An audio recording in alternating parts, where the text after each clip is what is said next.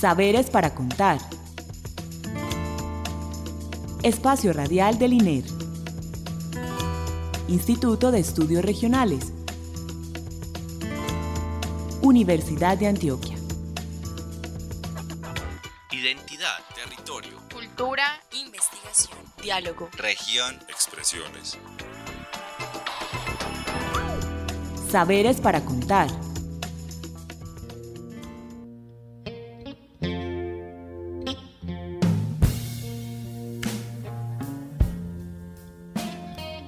Buenas noches.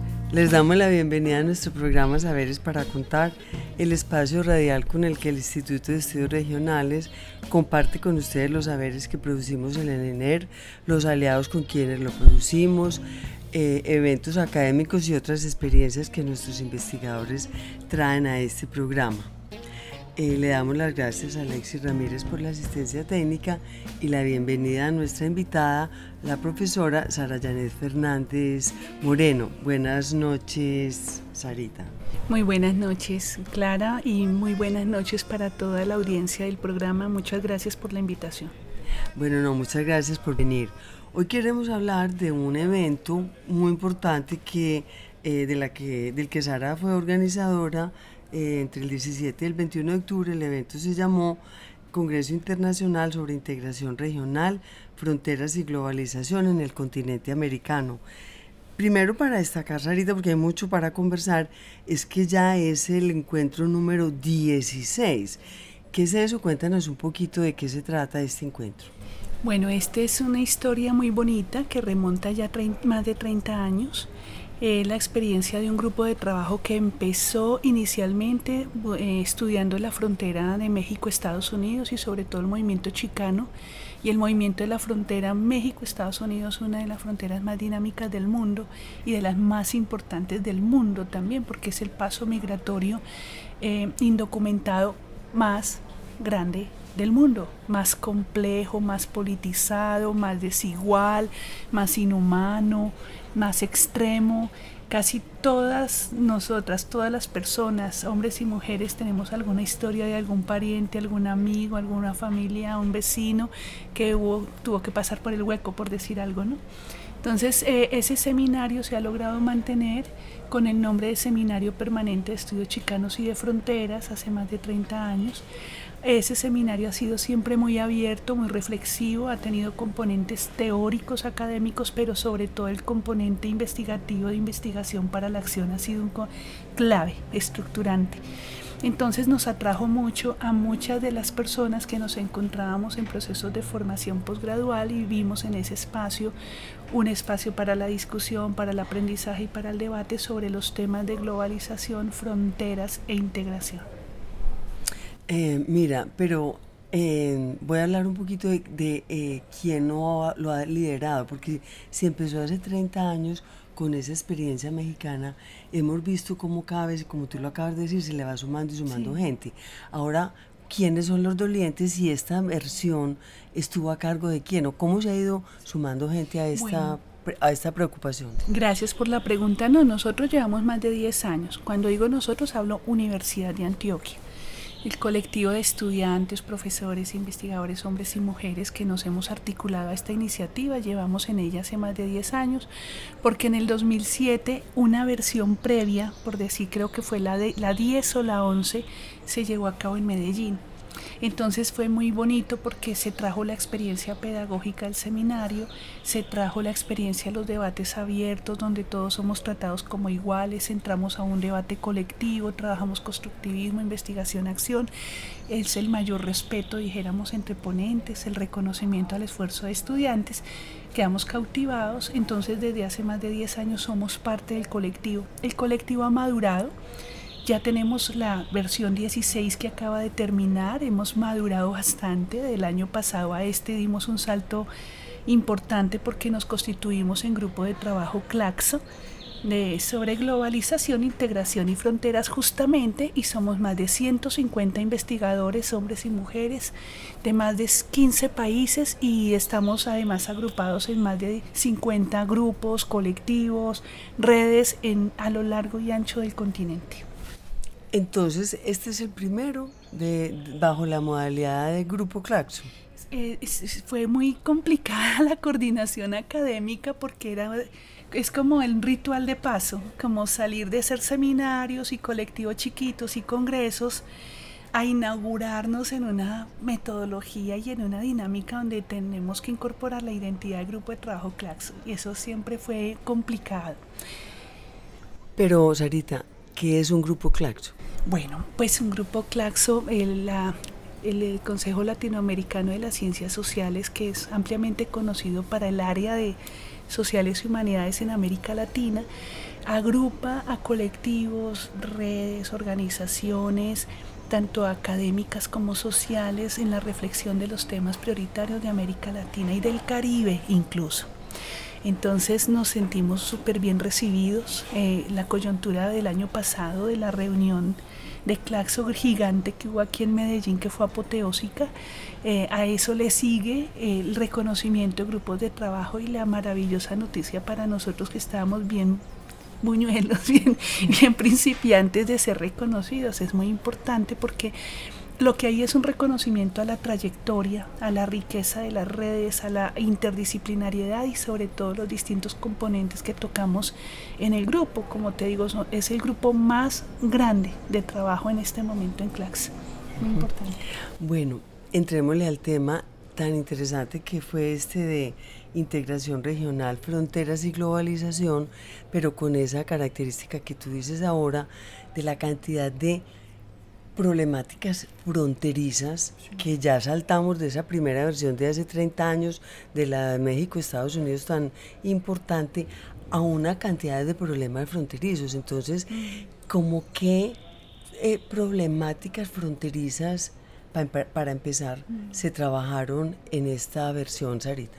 Buenísima tu pregunta porque puedo ir hilando también los ejes del grupo y del proyecto colectivo CLAX porque eh, remontamos la frontera México-Estados Unidos siendo, por supuesto, y sigue siendo la frontera más importante. Eh, sin embargo, el recorrido y, el, habernos sumado y el habernos articulado nos lleva hasta la Patagonia hasta el punto más austral de lo austral, casi marchando con los pingüinos, con grupos de trabajo de Argentina, Chile, trabajamos la triple frontera, Uruguay, Paraguay, Argentina, eh, estamos presentes también en, en el eh, macizo amazónico y amazónico andino también. Estamos en Centroamérica, por supuesto estamos en todos los corredores estratégicos de los megaproyectos, proyectos geopolíticos y geoestratégicos de todo el continente. Hay compañeros de Brasil, de Uruguay, de Paraguay, de Chile, de Argentina, de Ecuador, de Costa Rica, de Colombia y de varias regiones además. En Colombia tenemos un capítulo fuerte en Medellín, pero tenemos presencia de un grupo de trabajo en Leticia, en Amazonas, que trabaja la triple frontera Perú, Brasil y Colombia en todo lo que es el espacio global amazónico y andino. Y tenemos conexión con Costa Rica, Honduras, Guatemala y ya México y Estados Unidos y hay presencia de compañeros de Francia, de España, de Canadá y de Inglaterra que están, digamos, también integrados en el análisis de los espacios globales para la acumulación de capital, donde haya planes geoestratégicos, donde haya planes geopolíticos, donde haya procesos de resistencia además y de defensa del agua, del aire, del paisaje y de la tierra, estamos nosotros trabajando. Bueno, yo quiero hacer ahí dos preguntas. Pues, o, una es eh, un comentario para ver, pues para hacer la pregunta, es que por lo general nosotros en Colombia teníamos olvidadas las fronteras, o sea, no sabemos nada ni de ley de frontera, ni de las dinámicas que pasan ahí, hasta que, y ahí quiero empatar con el otro punto, la globalización no las, como que las, las, las puso en evidencia. Me estoy refiriendo a la problemática. Primero, pues no primero ni segundo, sino a la de Urabá, con todos los migrantes de, del África y de, de, Cuba, de las, de las Antillas que están viniendo por acá por decisiones de políticas internacionales de los otros países, no de Colombia. Ese me refiero a una y a la otra es la dinámica con la frontera mexicana, eh, perdón, venezolana, pues que por los problemas políticos que hay, las diferencias, pues otra vez se, se, se ha mantenido. Entonces mi pregunta es, tenemos, hemos, teníamos mucho para aprender pero también para aportar en este seminario cómo se dio esa dinámica, porque yo creo que apenas nosotros estamos en pañales, creo yo, en nuestros estudios de frontera. ¿O qué opinas, Sarita? mira, eso fue reinteresante. Tu pregunta tiene varios matices, porque tuve estudiantes de primer semestre que jamás se habían pensado en la frontera más allá de una línea, o una barrera, o un cerco, o un pasaporte. Y esa imagen se diluye en las porosidades de las líneas fronterizas colombo-venezolanas, colombo-ecuatorianas y amazónicas. Porque dijéramos que lo que ellas aprendieron, y te lo digo porque se los pregunté a ellas como primerizas, pues yo ya estoy muy vieja en estos temas, y me dicen, no, profe, aprender que la frontera es como una tercer país en medio de dos países donde existen relaciones de parentesco, de amistad, de trabajo, de familiaridad, de intercambio permanente, gente que duerme aquí, que trabaja acá. Me gustó tanta esa definición porque efectivamente así son nuestras fronteras, son porosas, son amigables, compartimos grupos indígenas que además no tienen fronteras, son binacionales como los guayú, eh, en el Ecuador también, eh, con grupos en Vera al sur del país también son fronteras, que no son, no son límites, ¿sí? sino que son territorios indígenas donde pasan colombo ecuatorianos por todo lado. Ahora la historia con Venezuela es más larga que con la historia de Ecuador y con la historia de Panamá porque es que, bueno, primero Panamá era parte de Colombia, ¿no? Y eso todavía está presente y hay una presencia incluso de raizales sanandresanos en Panamá también, o sea, eso es una cosa rica, bonita, muy poco explorada. En cambio, Venezuela está más documentado por la bonanza petrolera venezolana en los años 70, donde casi la mitad de Antioquia tiene parientes que se fueron a la migración profesionalizante, a gente calificada de acá que se fue a construir país allá, y ahora con la situación del conflicto armado, pues Venezuela fue un país de puertas abiertas para refugiados fronterizos por todo el escalamiento del conflicto, lo mismo que Ecuador.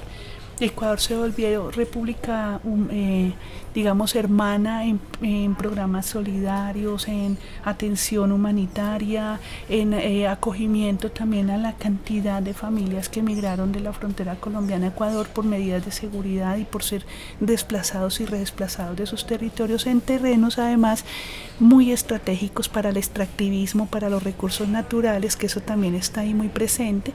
Entonces, no, yo creo que hemos estado, pero no somos tan conscientes del tiempo que llevamos en esa relación que ha sido histórica ha sido muy bonita, ha sido además te vas a las zonas y es impresionante. Tuvimos muchas ponencias de compañeros y compañeras de Ecuador y de Venezuela que ilustraron muy bien ese proceso y narraron de experiencias organizativas, solidarias, cooperativas, de redes de apoyo, redes de sobrevivencia y redes de atención humanitaria. Muy bonitas las experiencias que nos compartieron los compañeros que vinieron a compartir sus trabajos.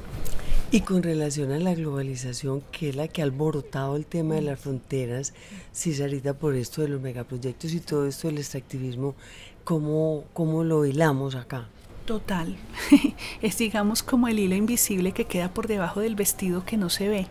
Toda la configuración de los espacios globales está entramado por la lógica del capital el, capital fluye como el agua y se va metiendo en todos los intereses, se va metiendo en el territorio, se va metiendo en el paisaje, se va metiendo en el aire, se va metiendo en el agua, en las fuentes de agua, se va metiendo en la configuración de nichos de mercado.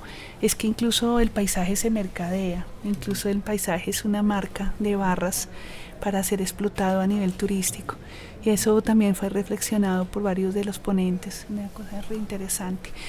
Un, hilo transversal de, todo el, proceso de reflexión de esos cuatro días más dos días que estuvimos también eh, trabajando en esa lógica es dónde están los intereses de capital y a costa de qué ese capital llega, ocupa, invade, depreda, desplaza, redesplaza y victimiza.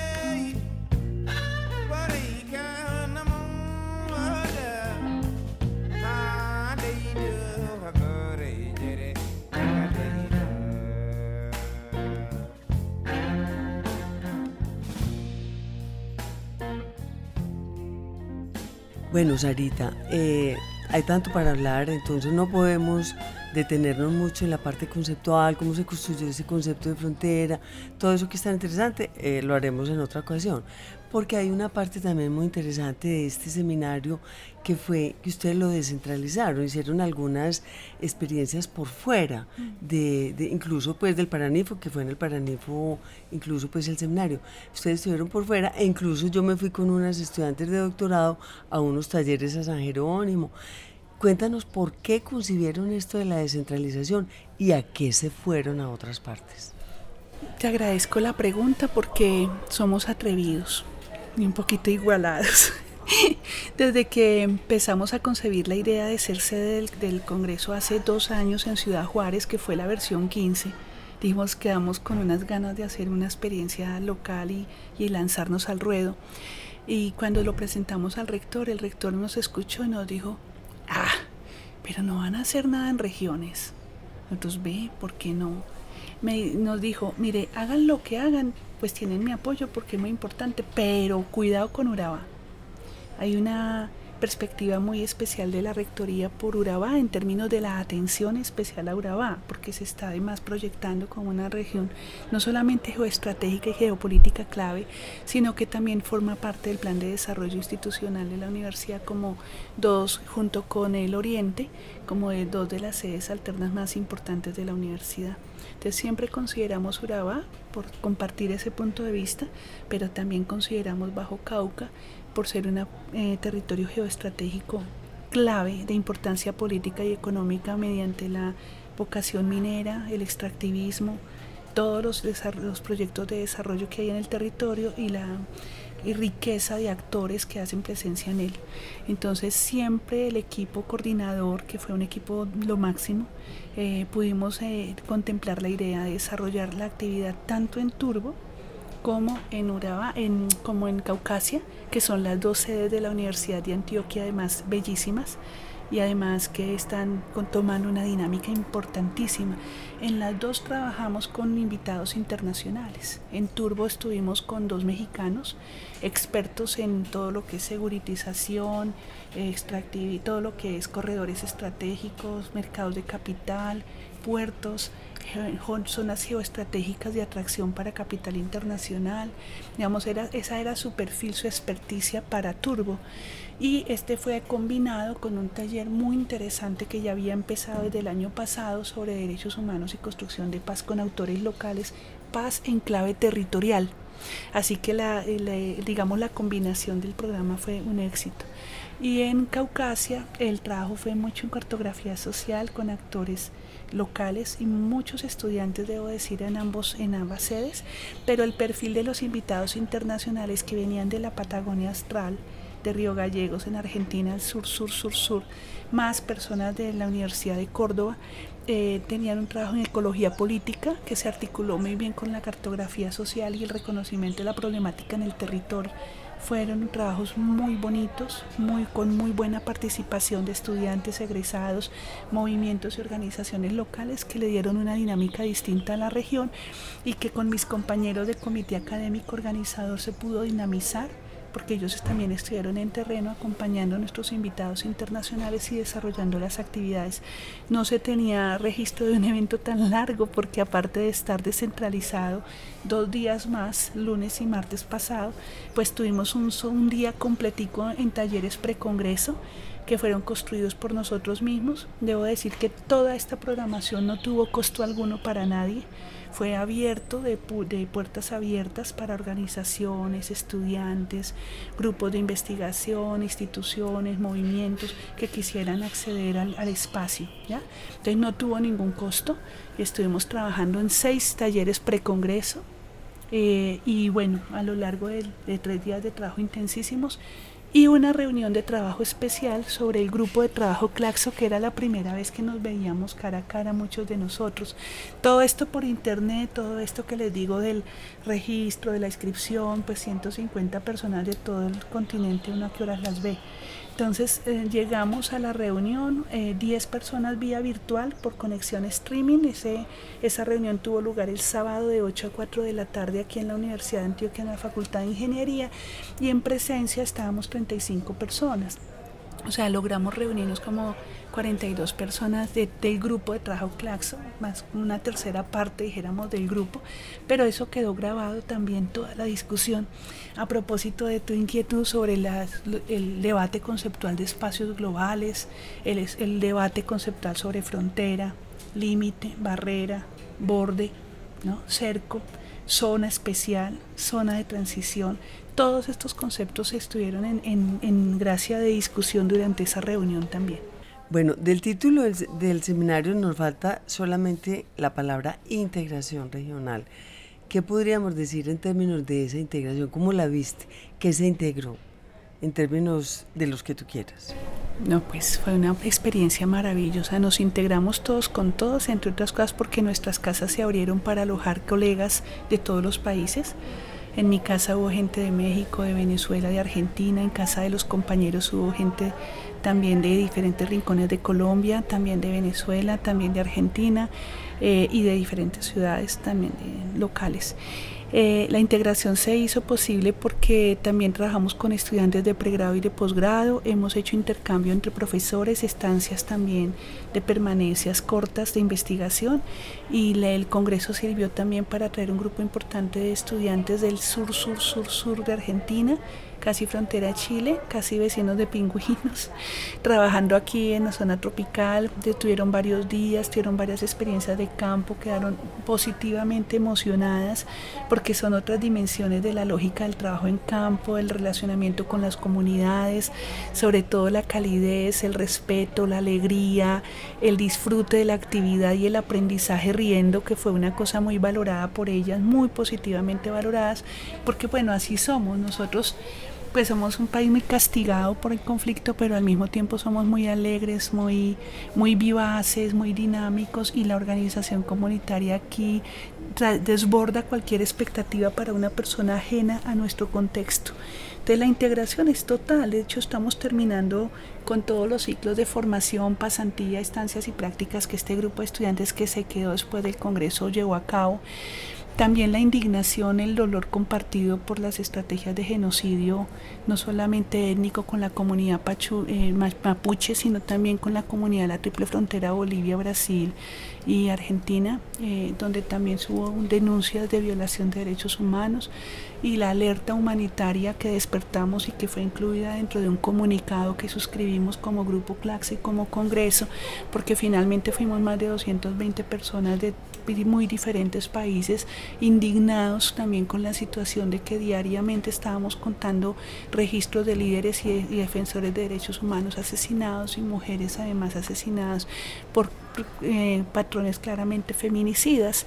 Y por supuesto pues está la idea de continuar eh, el intercambio dinámico que esto, estos, estos eventos impulsan y le dan una velocidad interesante, luego dan un ritmo de apaciguamiento y luego vuelven y se proyectan, pues muy seguramente en, dos años nos encontraremos en, en, Mesoamérica, está pendiente de pronto realizarlo en Guatemala, uno de los países que se avisora como posible sede para el próximo Congreso, sin embargo pues hay actividades pre-Congreso y actividades de la dinámica Grupo de Trabajo Claxo que, que por lapso de tres años tienen una programación prevista con diferentes momentos de intercambio, de encuentros, de estrategias no solamente virtuales, sino también eh, experiencias parciales según los diferentes territorios de América Latina involucrados e invitados.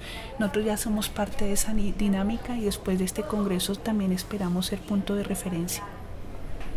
Eh, y con relación a los, a los documentos, las ponencias, están disponibles así como fue abierto para todos, cómo consultarlas, porque hay una cantidad de trabajos igual al libro, o sea, al librito que de la, de la programación. Es una cantidad de estudios ahí. ¿Dónde los podemos consultar, Sarita? Bueno, nosotros tuvimos la solidaridad de la Alianza Alternativa de Medios de Comunicación de Antioquia, que nos grabó las conferencias centrales y que las va a subir a YouTube y que van a quedar insertas, compartidas con el INER seguramente, pero también dentro de la página del IPC y nosotros pedimos autorización en todas las mesas para que los ponentes nos autorizaran a compartir sus presentaciones.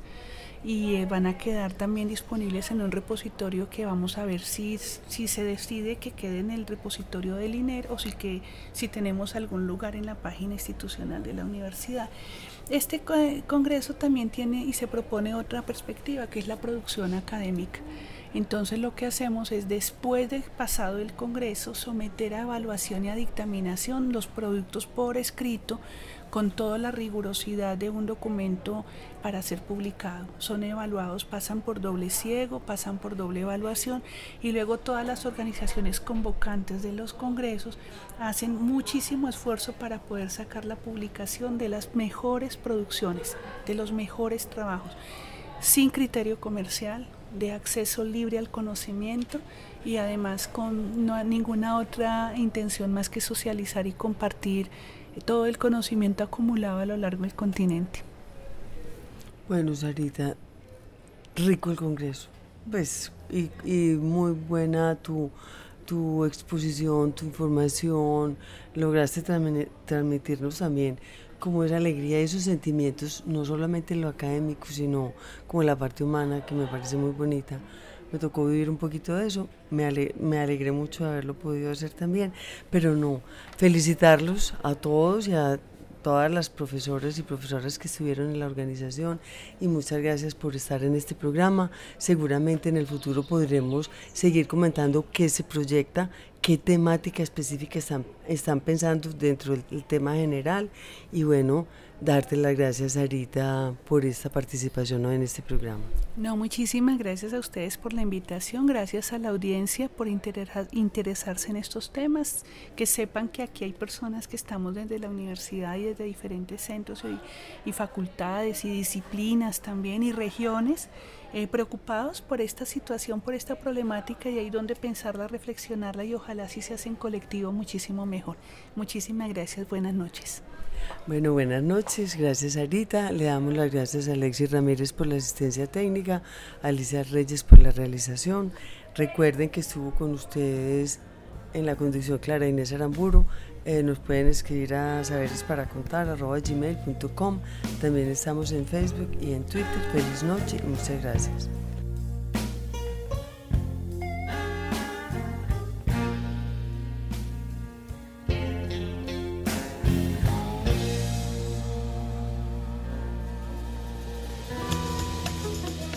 Saberes para contar. Espacio Radial del INER. Instituto de Estudios Regionales, Universidad de Antioquia.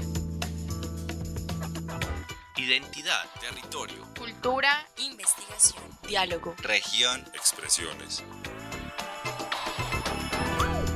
Saberes para contar.